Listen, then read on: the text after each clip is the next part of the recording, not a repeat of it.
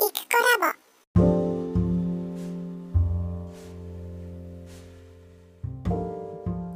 こんにちは、イクコラボです、えー、9月8日木曜日の朝10時になりました、えー、台風はどっか行っちゃったと思うんですけど、今日も雨で、えー、とても暗いし、朝起きてからぼーっとずーっとしております。とはいえ、朝起きてメールを見たら、えっ、ー、と、アマゾンに出品していた古本がですね、一冊売れておりまして。で、それを梱包して発送するという、えー、業務をですね、業務じゃないけど、朝一で、えー、行いました。あのアマゾンに出品した理由はというか、あの、すごいね、ちょっと気象本っていうか、名古屋の古い昔の写真をたくさん掲載した大型本なんですね。本当に重たい、あの、大きな本で。で、1、2、3と3種類あったんですけど、まあ手放そうと思って。だから、去年の頭ぐらいかな。とにかく2年越しぐらいでずっと出品してるんですけど、まず1が最初に売れて、で、あと2と3が残っていたんですけど、今日3が売れました。そうですね、戦前っていうか、戦後すぐぐらいのね、名古屋市内のいろんな写真と現在の写真を比較するみたいな風で、何しろ大型本なので、写真が一個一個大きくて、あの、とても臨場感を持って見れるっていう意味でね、あの、文庫本とかになっちゃうと小さすぎてですね、あの、見てても楽しくないんですけど、まあ、買っていただきまして、えー、っていうか、アマゾンに出品したことももう忘れちゃってて、えー、何ですかみたいな感じでしたね。あの、実際、メルカリでも本は売れるんですけど、やっぱりこういう希少な本っていうか、レアな本っていうのは、アマゾンに置いといた方が、まあ、売れやすいような気はする。で、本来であればプレミアがついてもいいような希少さだとは思うんですけど、何分扱っているのが名古屋の風景ということで、当時を記憶している人たちですね。まあ私よりちょっと年上ぐらいから私ぐらいまでかな。そういう人が見たら、あ、懐かしいってなるんですけど、そうじゃない地域の人たちから見たら何の思い出もないわけで、そういう意味で希少本とは言いつつ、なかなかプレミア価格にならない本かなと。で、確か定価で1万円ぐらいしてると思うんですけど、えー、1は確かにそれぐらいの値段で売りましたけど、2と3はあんまり内容が、まあマニアックっていうかね、あんまり有名じゃないような風景が多いので、うんと、えー、なかなか売れずにですね、で、忘れてたんですけど、今回4900円ぐらいまでに下げて掲載していたようです。で、そりゃもう定価からするとお値打ちですし、そもそも新刊っていうのがもうないわけなので、中古で買うしかない中で、4000円台っていうのはもう値打ちなんじゃないかな。確か他の古本屋の人たちがそれぐらいをつけてたので、じゃあまあそうするかみたいな感じで、それより若干高めにつけといたっていう感じですかね。まあ、とりあえず売れましたが、えっ、ー、と、送料が多分、わかんないけど、かなりかかるので、まあ、利益としては3000円あるかどうかっていう感じだと思いますが、それより何より大きな本っていうのは本当処分も大変なので、えー、いくらであっても引き取っていただいてとても嬉しいというところです。本当ね、あの、名古屋市内の風景って言って人気のある写真っていうのは、やっぱり今の名駅界隈ですね。名古屋駅、JR の名古屋駅前の広場みたいなとこがあるんですけど、そこの変遷なんかを見ると本当に、本当に最初の頃は駅舎が立っていて、で、その前のところは何にもない更地の広場っていう、そういう写真なんかを見ると、まあ今やそこにね、数々のビルが立ち並びっていうところですから、感慨深かったりもしますが、まあ、そもそも名駅っていうのが名古屋駅ですね。えー、今の JR もそうですし、メ鉄も新幹線も同じ場所に、えー、駅があるんですけど、その名古屋駅自体をなぜそこにしたかっていうのをもう一つ時代を遡ると分かって、えっ、ー、と、あそこはもともと何もない、えー、田んぼだったんです。で、本当の、えー、市街地は、まあ、今でいう栄に近いようなところ。でそこはお城に近いので、城下町として、えー、名古屋城からずっと南に下ると熱田神宮があるんですけど、名古屋城と 熱田神宮を結ぶ、まあその沿線というか沿道ですね。その道の両側に江戸時代は市街地があって、で、今の名古屋駅のところは何にもない田んぼだったんです。だからこそ、まあ旧国鉄がですね、線路を通そう、駅を作ろうと思った時に、市街地はもうすでに民家がいっぱいあって、作れないので、少しそれを避けた形で、左側にというか西側に、何もなかった場所に名古屋駅を作ったっていう運びですね。で、そのままずっと、あの、えー、関ヶ原方面というか、関西に向かって線路が伸びていくというわけで、最初の頃、名古屋駅前が何にもない更地だったっていうのは、まあまあ当たり前の話だったりもします。で、その名古屋駅から、えっ、ー、と、栄までが、えっ、ー、と、その後、戦後ですね、あの、地下鉄ができて、で、そこから名古屋駅っていうのも一つの、こう、人気のスポットとしてだんだん開けていくんですけど、まあ、免疫がそんなに今みたいに注目されるのは、そんな昔のことじゃなくて、そりゃ、そりゃ、駅前にはデパートはありましたよ、昔から。でも、全然、あの、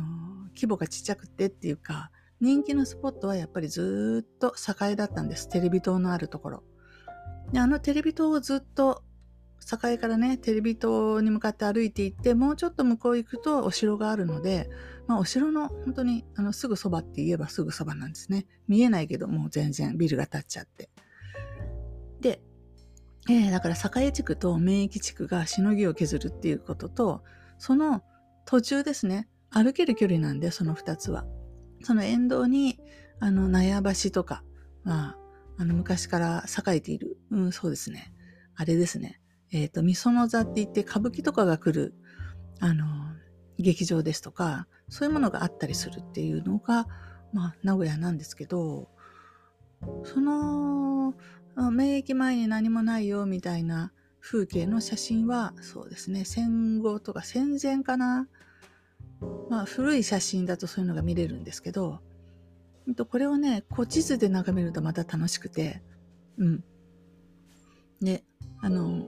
そんなにマニアっていうほどじゃないですけど、古地図も何枚か持っていて、で、その辺のね、えっ、ー、と、地図が公に作っていいよってなったのは明治の話なんですね。江戸時代前は、あの、各藩は軍事要塞基地っていうか都市でもあったので、オフィシャルにはあんまり地図っていうのは公開しないものだったんですね。とはいえ絵地図とかがいっぱい作られていて存在するんですけど、まあその江戸時代の末のものっていうのがなかなか手に入らないのかな、やっぱり。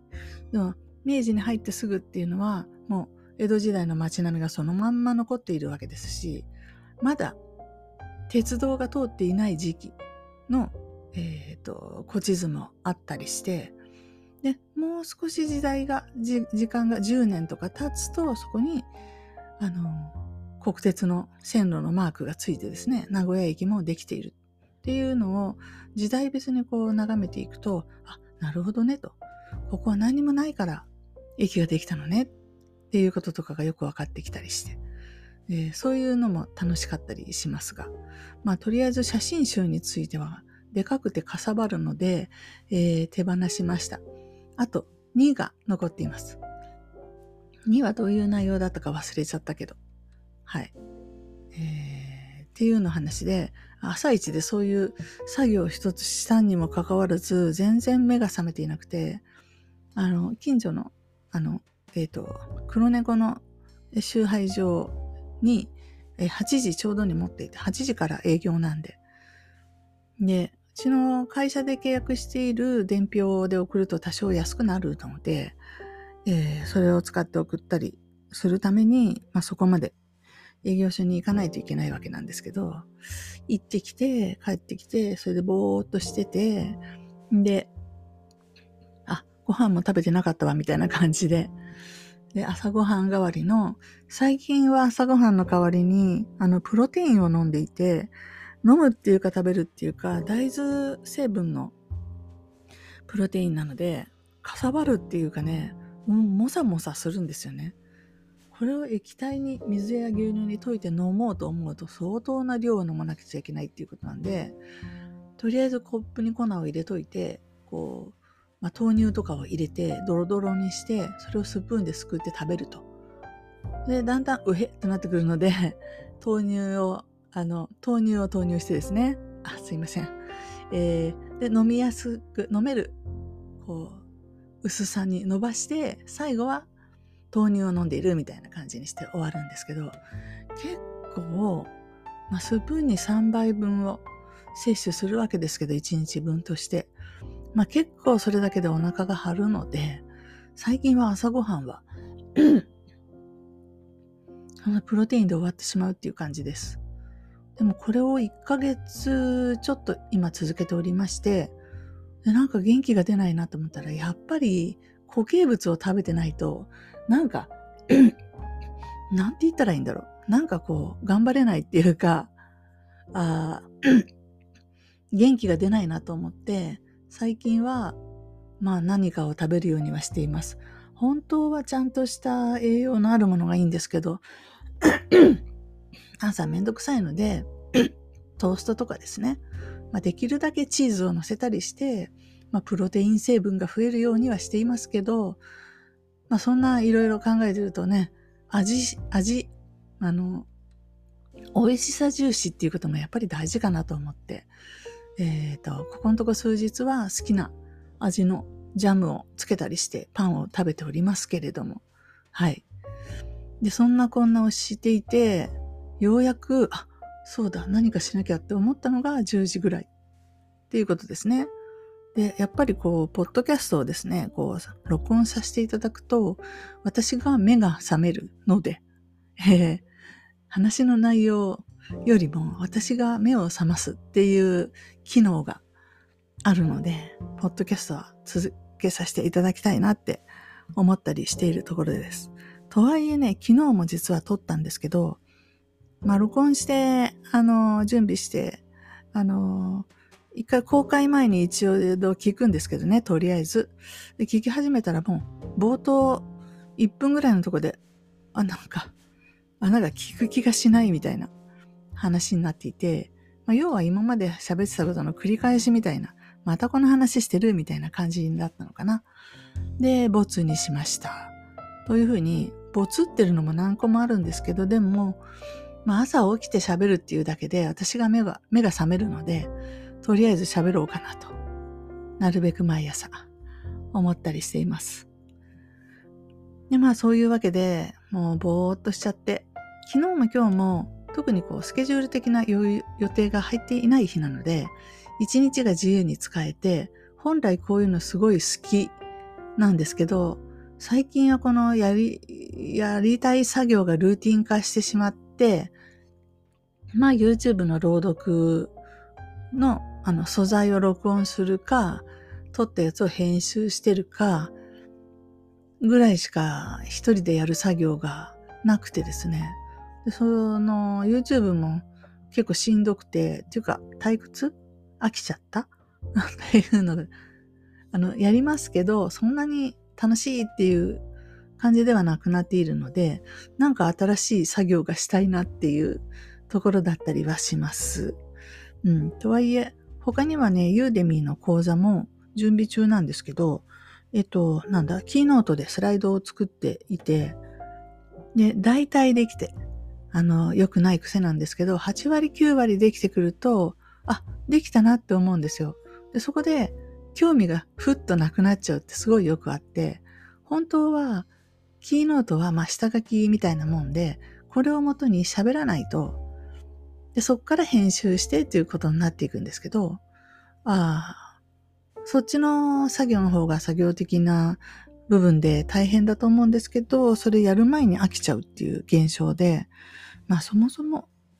そもそもユーデミ、なんかそういう人にものを教えたい欲っていうのが全然ないので、それもありますね。ユーデミで講師をやってますとか、ユーデミじゃなくてもいいですけど、何々で講師をしていますか？とか、セミナーをやっています。とかっていうところでワクワクドキドキする人だったら、もうちょっと違う感じでゴリゴリ作業してるんじゃないかなと思うんですけど、まあなんか暇つぶし、せっかく動画作るんだったら、多少お金に結びつきそうなもの作りたいよね、みたいな発想から、この、えー、ユーデミ講座は作っているので、で、内容もワードプレス、あ、じゃないけど、なんかウェブ？っていう内容で今回は作っていて、なんだろう。なんかウェブってあの、何かな。えー、どんどん新規参入の人が入ってくるみたいな、そういう流れで今まで20年ぐらい来てるので、うーん、例えば、スマホができてから何か始めたっていう人と、それ以前からやってた人と、同じ、例えば同じ Facebook を使っていたとしても、なんとなく見てる画面が全然違うとか、パソコンでずっとやってる人ってなんやかんやパソコンで見ちゃうんですよね。見れるもの。今パソコンで見れないの TikTok ぐらいですかね。うん。もうできる限りパソコンの方が作業早いので、って思うんですけど、もちろんスマホから始めた人はそんな風には思わない。うん。だし、えー、っと、スマホでインスタを初めて、まあ LINE は別としてインスタで初めて SNS デビューしましたみたいな感じの人からして、なんだろう。SNS ってどんなものなのかっていうこともそうだし、あと、ウェブ？ホームページっていうのと、ブログっていうのと、あと、ネットショップっていうのと、その境目が多分、み、わからないだろうなって。スマホの画面でいろんな記事を読んでいるときに、それが、いわゆるウェブサイト、いわゆるホームページなのか、ブログの記事なのか、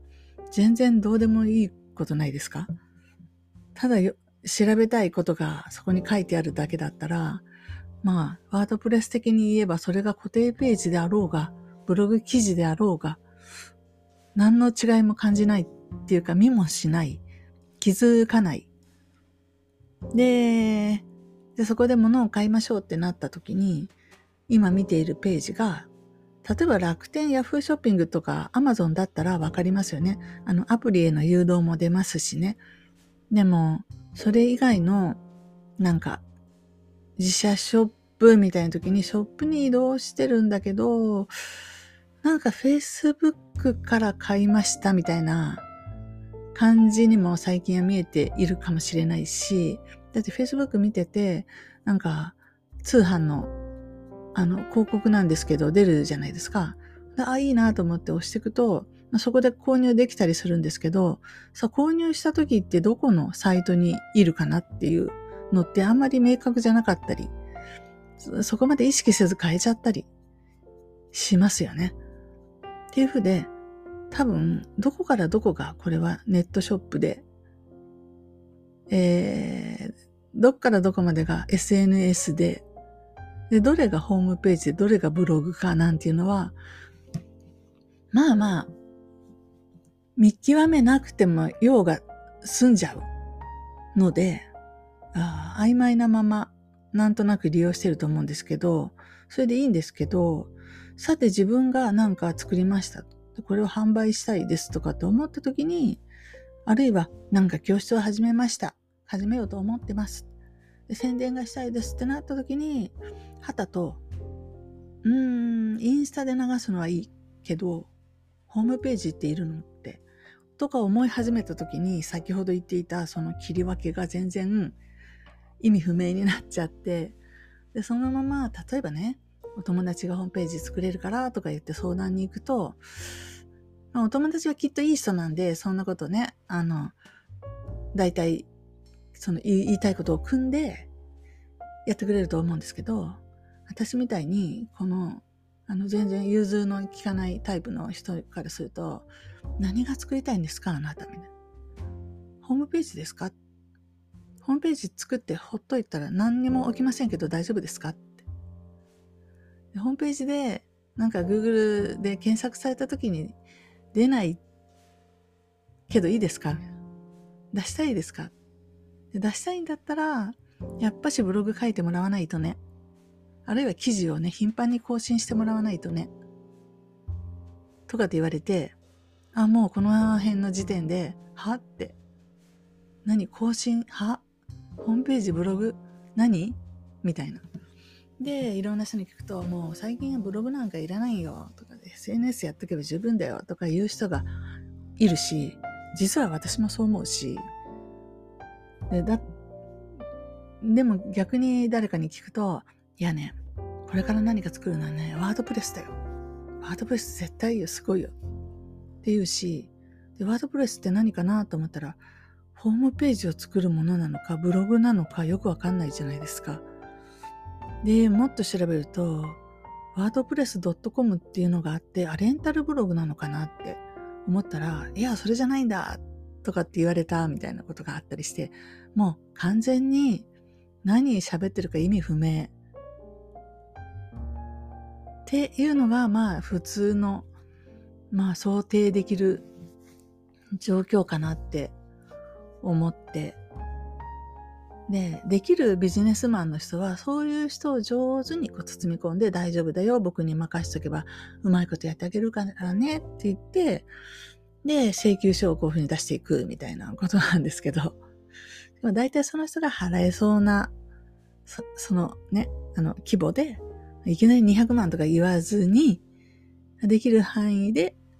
うん、小出しに、こう、上手にお金をもらいつつ、細く長く引っ張っていくっていうのが、多分、あの、できるビジネビジネスマンの行動だとは思うんですけど、私みたいに融通の利かない気の短いね、そしてあの作業作業するのが大嫌いで、うんと、あの、人が嫌いみたいな人は、何言ってんですか？みたいな。勉強して、出直してくださいみたいにして切れるという。で、私が切れると向こうはもっと倍切れる。私お金払うって言ってんのに何その態度？とか言って切れるっていう。なんか悲惨な、ね、あでもまあ、その、一つの同じ状況を利用してお金儲けをしていくのか、それとも逆ギレさせて終わるのか、みたいなのは、その、この人次第だったりするので、うん、みんながみんな私みたいになってるとは思いませんけれども、でも、まあ、迷子になって右往左往している人がいるっていうのは事実だろうなと思いますね。今、喋ったイメージで言うと、まあ普通の、そうだな、40代、50代ぐらいの女の人みたいなイメージで言いましたけど、男性だから分かっているってことも全然なくて、例えば会社で、うん、そういう、なんだろう、パソコンは毎日使ってますっていうか、朝から晩までずっとパソコンに向かってますっていう人でも、使ってる、その、その、あれが違うじゃないですか。会社のシステムで何かやってる、管理業務をやってるっていう人にとって、今喋ってたような、まあ、ウェブの世界がどんな風になってるかなんていうのは全く関係ない話で。パソコンできるからホームページも作れるでしょう。なんていうのが通用したのは25年前ぐらいの話で、それはそれ、これはこれですから。私なんかホームページ作れるから、一個さん、あの、教えてくださいよって言って、エクセル持ってこられても、あと、なんかあれで出してください。ワードのファイルでなんか出してくださいって結構あるんですけど、悪いけども、ワードなんて、マイクロソフトオフィスなんてずっと買ってないですし、ごめんなさい、できません。テキストでいいですか？みたいな。もうすでにそんな感じで。どうなんですか？マイクロソフトのオフィスって、この M1 チップに対応したバージョンが出てるんですかね？Mac 用の。そんなのも知らない。とにかく調べたこともないんで知らないし、とにかく、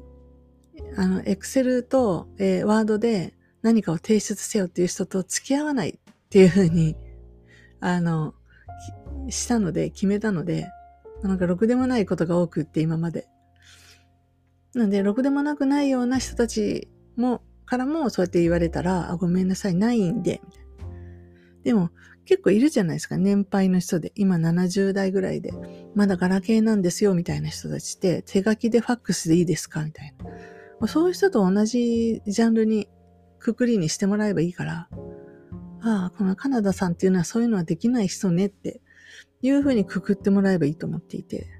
うん。ね、できないことはできないし、いらないのに。いや、無料とか、まあなんですか？数千円のね、あの、アプリだったら別に買ってもいいけど、そういうわけじゃないじゃないですか。で、それで3年に1回ぐらいしか使わないとかね。しかも、別にテキストでいいですよって言ってくれるような人だっていうのに、どうしてオフィスを買わなきゃいけないのか全くわかんない。でも、えー、みたいな話で、何の話だっけ？まあ、とにかく、そういう、あの、私が想定する、あ、ちょっとよく何が何だかわかんないんだよねっていう人向けに、まあ、今現在私が理解するところのウェブで利用できるのはこんなサービスがあるよみたいな話を網羅した、えー、教材を一個考えているんです。で、キーノートのスライドがほぼほぼ最後ら辺までできたんですけど、えー、エンディング、最後ができてないのは、途中はやっぱりデモで、えー、実際の画面を見せないと何言ってるかわかんないよねっていうようなことになってきて、うん。で、そこで、じゃあスライドはいらないかなみたいになって、で、そこで止まっちゃってる。やっぱりその、実物を見せる。そうですね。何を、どの辺で止まっちゃったのかなとにかく、えー、っと、どこで止まったかしら。Facebook とインスタの連携の話になったところで止まりましたね。うん。実際私よく理解できてないので、あの、実際の画面を見せながらだったらなんとなく喋れるかもっていう感じですけど、ほら、なんとかマネージャーみたいなやつに機能を統合してるじゃないですか。うん。まあその Facebook っていうかメタという会社として、インスタも Facebook もこう連携して、要は広告をね、どっちへも配信するので、今現在もすでに。じゃあ、えっ、と、ワンストップでその辺を管理しようみたいなビジネススーツじゃなくてビジネスマネージャーなんか名前忘れちゃいましたけど、なんかそういう管理画面があるんですよね。専用の。で、そこに入るのになんかインスタ側もビジネスアカウントにしておかなければいけないとか、それから Facebook 側もその専用のページを作っとかないといけないとかなんかあるんですよね。で、そ、そこまで私が説明する必要があるかな問題。だけどきっと全員ここであのつまずくからそういうのがあるよっていうことまでは言っておく必要はあるよなとか思った時にあの、手が止まり、えー、教材制作はそこでストップしておりますが、まあ、そもそもこの教材私が作る必要があるのか問題で、作りたいのかみたいな。まあ、それもあって、なかなか進まないっていうことですが、うん。そういうわけで今日、あの、朝10時になるまでにぼーっとね、何か作業をしてたんですけど、何をしてたかというと、アプリで、モーシムっていうアプリがあるんですけど、これはダンスのフォーメーションを、えーえー、作る専用のアプリで、ね、人数分のこうダンサーを1、2、3、4って感じで丸で配置しておいて、それをこの指でギーって動かしながら、あ、ここのカウントの時はこの人とこの人が後ろでみたいなしてやっていくアプリなんですけど、結構今日も30分ぐらいそれをやっておりました。結局やりたいことしかやらないんだよねっていう話でございます。まあそんなこと喋ってる間にもうじき30分になろうとしておりますので、えー、ここまでにしたいと思います。以上です。お